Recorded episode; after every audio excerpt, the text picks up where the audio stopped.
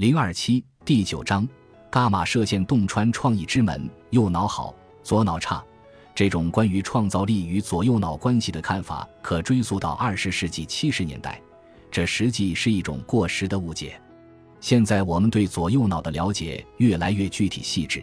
左脑到底指左前、左中还是左后呢？我们现在知道，创造力与大脑的关系不仅有左右之分，还有上下之分。实际涉及整个大脑，因此理解左右脑的结构差异很重要。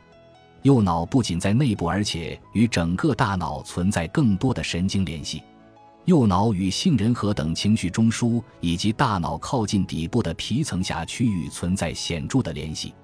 左脑在内部以及与大脑其他区域的联系相比要少得多。左脑由排列整齐的垂直体组成，不同心理机能的区别很明显。而且缺乏融合，与左脑相比，右脑的结构更加复杂。创造脑涉及非常广泛的神经网络，不仅与右脑有关，而且与整个大脑存在关联。关于创造力的主流观点，你也许听说过流传了一个多世纪的创造力四阶段经典模型。第一阶段，辨认和界定问题。很多人认为天才的标志之一是。能够发现问题和疑问，并提出别人无法发现和提出的问题。第二阶段，全神贯注、深入思考，收集各种想法、资料、信息，总之一切有助于创造性突破的东西。第三阶段，放手不管，保持放松。这有点与部分人的直觉认识相违背。其实，最有创造性的想法，往往在人们舒舒服服享受热水澡。散步或者度假时出现，因此，知道什么时候放手，懂得放手的道理，就需要自我控制的能力。第四阶段实施，这一点很重要。由于没能有效执行，很多有创造性的想法止步于这个阶段。创造力四阶段模型在某种程度是准确的，但生活并非如此简单。我发现创意工作者与创造力之间的复杂关系远远超过四阶段模型的描述。比如，乔治·卢卡斯说过，写剧本或审剧本的时候，他走进自己房子后面的小屋，直接动笔。他是否会放松一下，等待创意来临呢？他说：“不会，我不停的工作。”这是一个创意天才的工作方式。我采访的另一个创造天才是世界知名的当代作曲家菲利普·格拉斯。我问他：“你什么时候有灵感？”他的回答让我很惊讶。他说：“我很准确知道灵感降临的时间是上午十一点到下午三点之间，这是我创作新曲子的时间。不过，更常见的是发生在创意工作者艾德利安·维斯身上的例子。他是一位品牌专家，曾接到一个项目。”帮助全球冰激凌连锁店 Baskin Robbins 重塑品牌形象，同时设计全新的品牌标识。他问自己：“我们该怎么办？”Baskin Robbins 冰激凌最出名的是有三十一种口味，我们该怎么把它变为新颖独特的创意呢？艾德利安明思苦想，但一筹莫展。突然有一天晚上，他从梦中醒来，在梦里他看到了 Baskin Robbins 的名字。Baskin 首字母 B 右半部变成了数字三，而 Robbins 首字母二的左半部是一，合起来就是三十一，正好和三十一种口味暗合。Baskin Robbins 的新标识是首字母缩写 B 二中间的三十一凸显出来。艾德利安在梦中获得了灵感，关于创造力的大脑研究揭示了灵感迸发，有了那一刻的大脑状况。研究者对人们获得灵感时的脑电图进行监测，发现，在灵感出现之前，人脑测到了三百毫秒的高强度伽马射线，这表明神经元正在融合，相隔较远的脑细胞通过新的神经网络发生连接，也就是说，新的神经联系产生了。在伽马射线放射之后，新想法立刻进入了意识。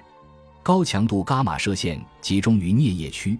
即处于右脑新皮层边缘的神经中枢，这同时也是大脑理解隐喻和笑话的区域。颞叶能够理解无意识的语言，比如诗歌、艺术和神话的语言。弗洛伊德将之称为初级过程。这正是梦的逻辑：什么都有可能发生，包括不可能的事情。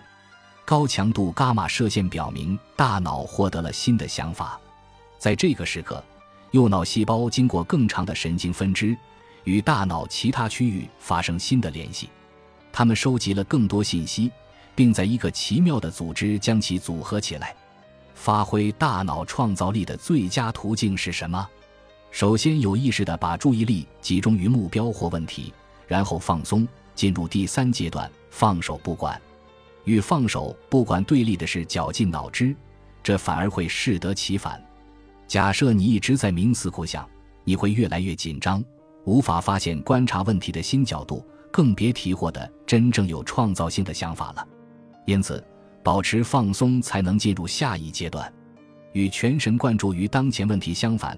第三阶段的特征是大脑放射出高强度的 alpha 节律，这意味着放松的心理进入了开放包容、白日做梦和随波逐流的状态。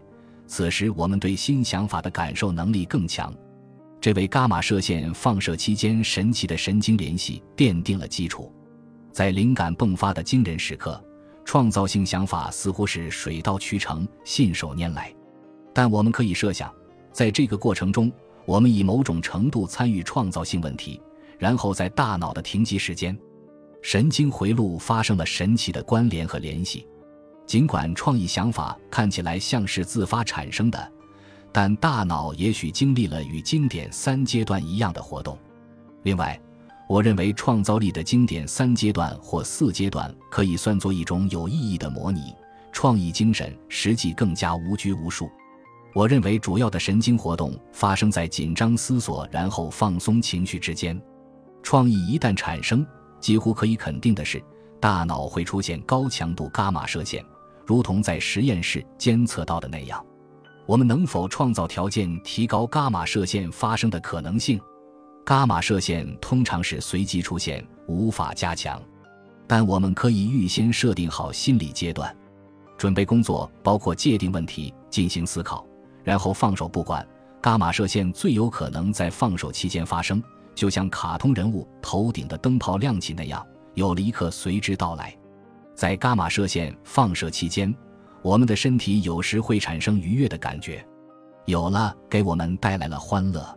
最后是实施阶段，也是好的创意经历生死沉浮的时刻。我访问过一位大型实验室的负责人。他的实验室成员包括大约四千名科学家和工程师。他告诉我，我们对创意有条规矩：假设有人提出新奇的主意，接下来发言的人不能予以否定，这是机构组织的常见现象，而是要担任天使倡导者。他必须说这想法很好，因为创意想法如同娇嫩的花蕾，必须小心呵护才能绽放。本集播放完毕，感谢您的收听，喜欢请订阅加关注，主页有更多精彩内容。